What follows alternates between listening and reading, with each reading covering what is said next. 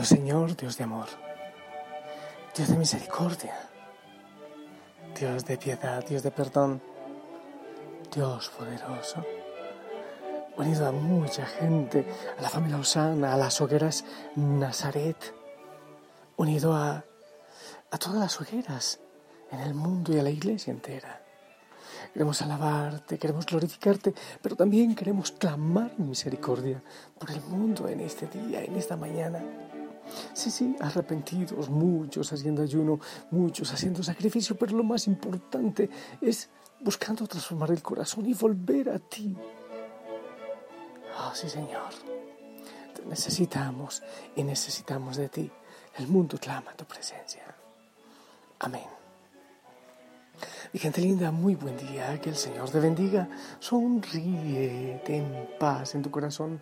Oramos, bueno, eh, hoy por nuestra conversión, claro que sí. Eh, no te olvides, eh, apadrinas a un sacerdote en oración. Y que interceda por nosotros San Martín Dumiens, que interceda por todos. ¿Sabes, sabes? Estoy pensando el lunes empezar un retiro cuaresmal. ¿Qué te parece? ¿Quieres unirte? ¿Quieres unirte? Bueno, algunos todavía están en el retiro anterior de discernimiento, atrasados. Pero para los que ya lo terminaron, por favor, no dos al mismo tiempo. No, no, no dos, no distintas reflexiones y cosas.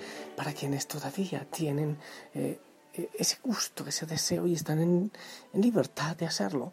Entonces, en las noches, ¿qué tal desde el lunes? No he preparado nada, pero quiero que entremos en retiro espiritual.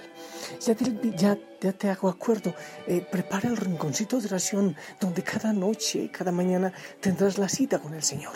Tu cuadernito, que es el diario donde vas escribiendo lo que vas aprendiendo, las tareas que vas adquiriendo. La Biblia, claro que sí no te olvides que es un lugar a tu agrado, que lo preparas.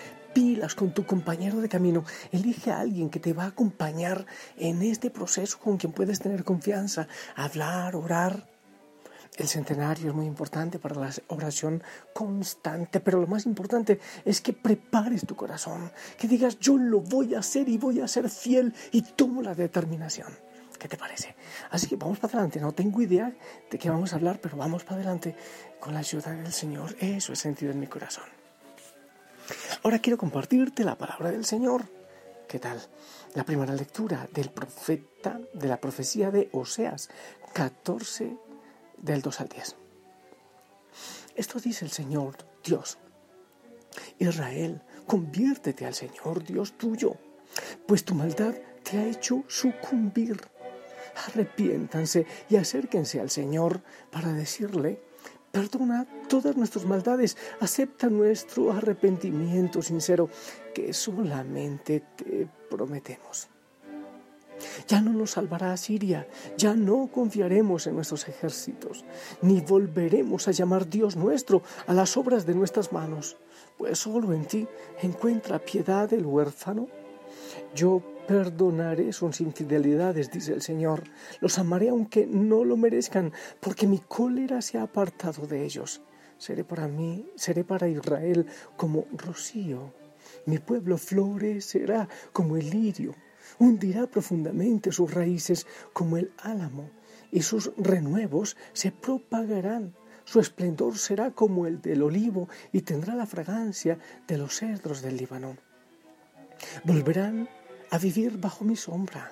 Cultivarán los trigales y las viñas que serán tan famosas como las del Líbano.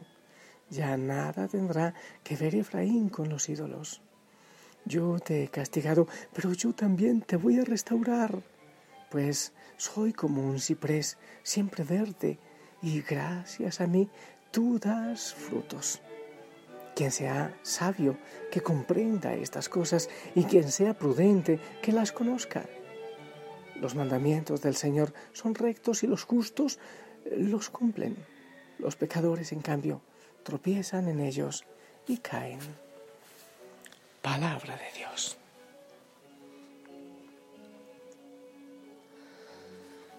El pueblo de Israel, el pueblo elegido por el Señor, estaba en un sándwich en medio de dos gigantes poderosos. Asiria por un lado, Egipto por el otro, y ahí sigue estando. ¿eh? eh, pequeñito en medio de estos dos gigantes. Cuando el uno quería conquistar al otro, hablando de los gigantes, entonces tenían que pasar por Israel, por ese pueblo más frágil, más débil y pequeño. En algún momento, entonces los israelitas tomaron una decisión que les costó mucho. Aliémonos cuando Egipto quiera atacar a Siria, nos aliamos entonces con Asiria y viceversa. Entonces nos vamos de parte del mejor postor y así vamos a estar bien. De tal manera que hicieron eh, dioses a, esas tierras, a esos poderosos, y dejaron de confiar en el Señor. Un Dios de imposibles. Eh, claro, seguramente uno piensa cómo un pueblo tan pequeño se iba a enfrentar con esos gigantes, con uno de los dos. ¿Cómo va a ser eso?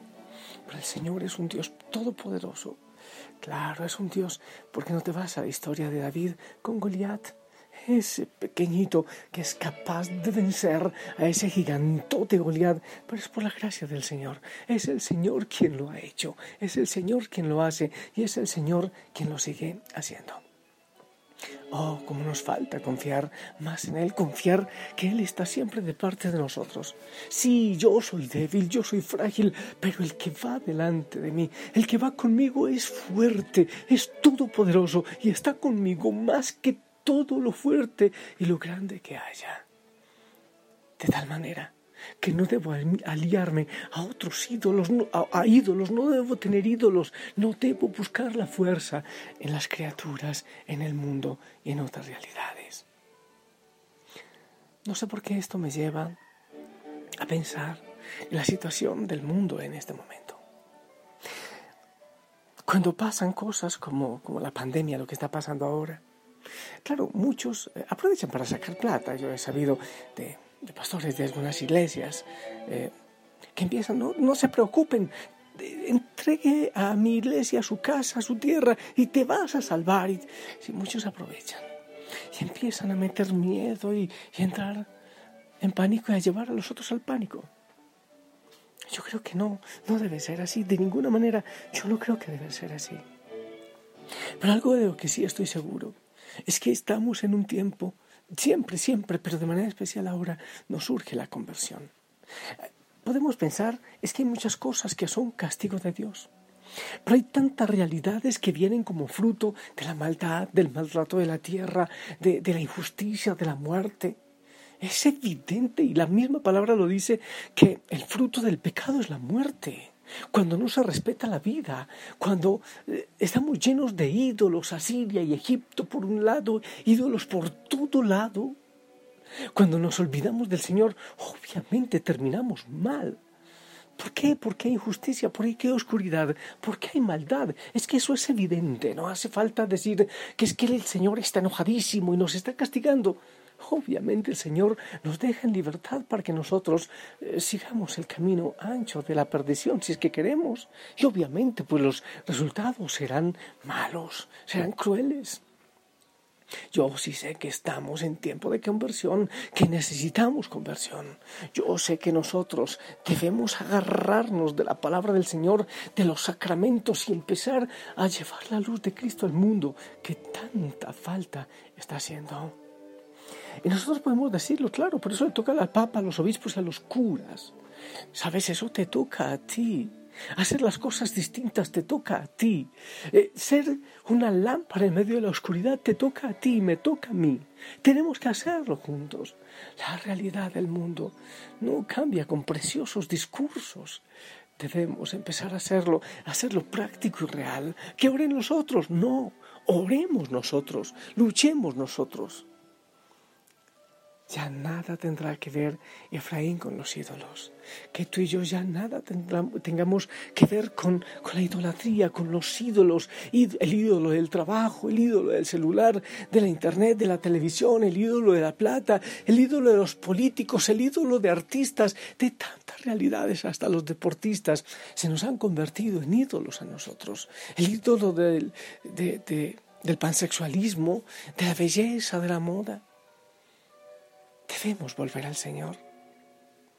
Y el Señor hace una promesa. Yo los voy a restaurar. Pero ¿por qué no tomamos esa promesa como para ti y para mí? Es una promesa para el mundo, pero que empieza a realizarse en cada corazón. Decirle, sí, Señor, sí, sí, hemos fallado. De tantas maneras hemos fallado. En esta cuaresma, wow, qué fuerte está siendo esta cuaresma. Pero tú eres Dios de misericordia. Restauranos, qué hermoso que tú clames. Puede ser en tu hoguera, Nazaret, puede ser en tu, obviamente que es tu familia, en tus hogueras, eh, ante el Señor, en tu rincón de oración, Señor, restauranos. Y en esa misma tónica, eh, empezar a prepararnos para el retiro, que empezaremos con la ayuda del Señor el lunes. Señor, restauranos, restaura mi vida. Me he apegado a Siria, a Egipto, a los ídolos, a tantas cosas. Me he ido del lado del Señor buscando otras realidades. Oh, sí, Señor, llévanos al desierto, llévanos a tierra nueva, donde podamos volver a adorarte, donde podamos estar lejos de los ídolos y estar contigo, amado Señor. Yo te necesito, el mundo te necesita. Y mi corazón contigo, perdona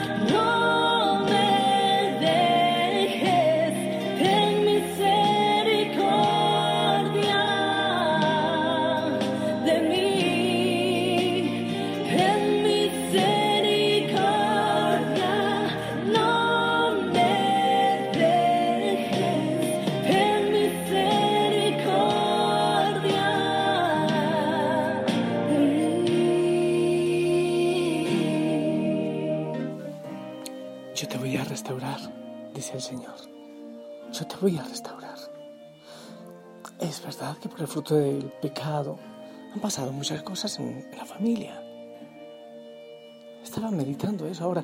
Un hijo, un joven, en un hogar sin Dios. ¡Wow! ¡Qué difícil se hace! Casi siempre se hace difícil formarles. Habrá excepciones. Pero qué difícil. Un papá, una mamá sin Dios un mundo sin Dios. Es que la familia la iglesia doméstica, la iglesia pequeñita, donde ella se fundamenta, donde toda la iglesia, donde el mundo se fundamenta. Es un tiempo, es un tiempo de caer de rodillas, de levantar las manos y decir, Señor, restaurame, restaurame, ten misericordia, clamo misericordia. Pero obviamente es tiempo de arrepentirse, tiempo de hacer una listita. Hey, te estoy hablando a ti. ¿Qué cosas crees que no estás haciendo bien? Que no estás haciendo según los propósitos del Señor. Hay que confesarse.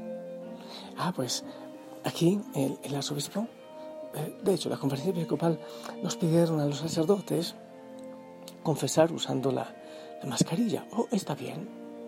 Está bien, hay que hacerlo, pero hay que confesarse con todas las dificultades que ahora tenemos, o si por ahora no puedes acercarte al sacramento, pues al menos haz una lista de tus pecados para que tan pronto se pueda hagas una buena confesión, pero con arrepentimiento, de verdad. Yo te bendigo y que el Señor nos dé esa gracia de restaurarnos. En el nombre del Padre, del Hijo, del Espíritu Santo. Amén, amén. Sabes, me surge decirte, no sé si te has dado cuenta, estamos en tiempo de parto en la iglesia y en el mundo. Es un, un, tiempo de dolores de parto, pero eso quiere decir que viene luz, que hay algo nuevo. En Cristo el Señor hay algo nuevo. Y por eso Él está derramando tantos dones, bendiciones, experiencias, una nueva vida mística para sostener tanto dolor del mundo. Algo nuevo está a punto de suceder, pero obviamente hay que pasar por el dolor. Esperamos tu bendición. Que tu río de bondades siempre esté fluyendo en mí. Hoy me inclino en tu presencia. Amén, amén. Familia Sana, es tiempo de actuar. Es tiempo de, de implicarse, no dejar la responsabilidad a los demás. Que la Madre María interceda por nosotros. Te amo en el amor del Señor. Si el Señor lo permite, nos escuchamos en la noche. ¿Ok? Y dale, prepara para el retiro. Empieza a hacerlo. No, no pienses que lo hagan nosotros. Hazlo tú. Y así el mundo empezará a cambiar. Sonríe. Te amo en el amor del Señor. Bye bye.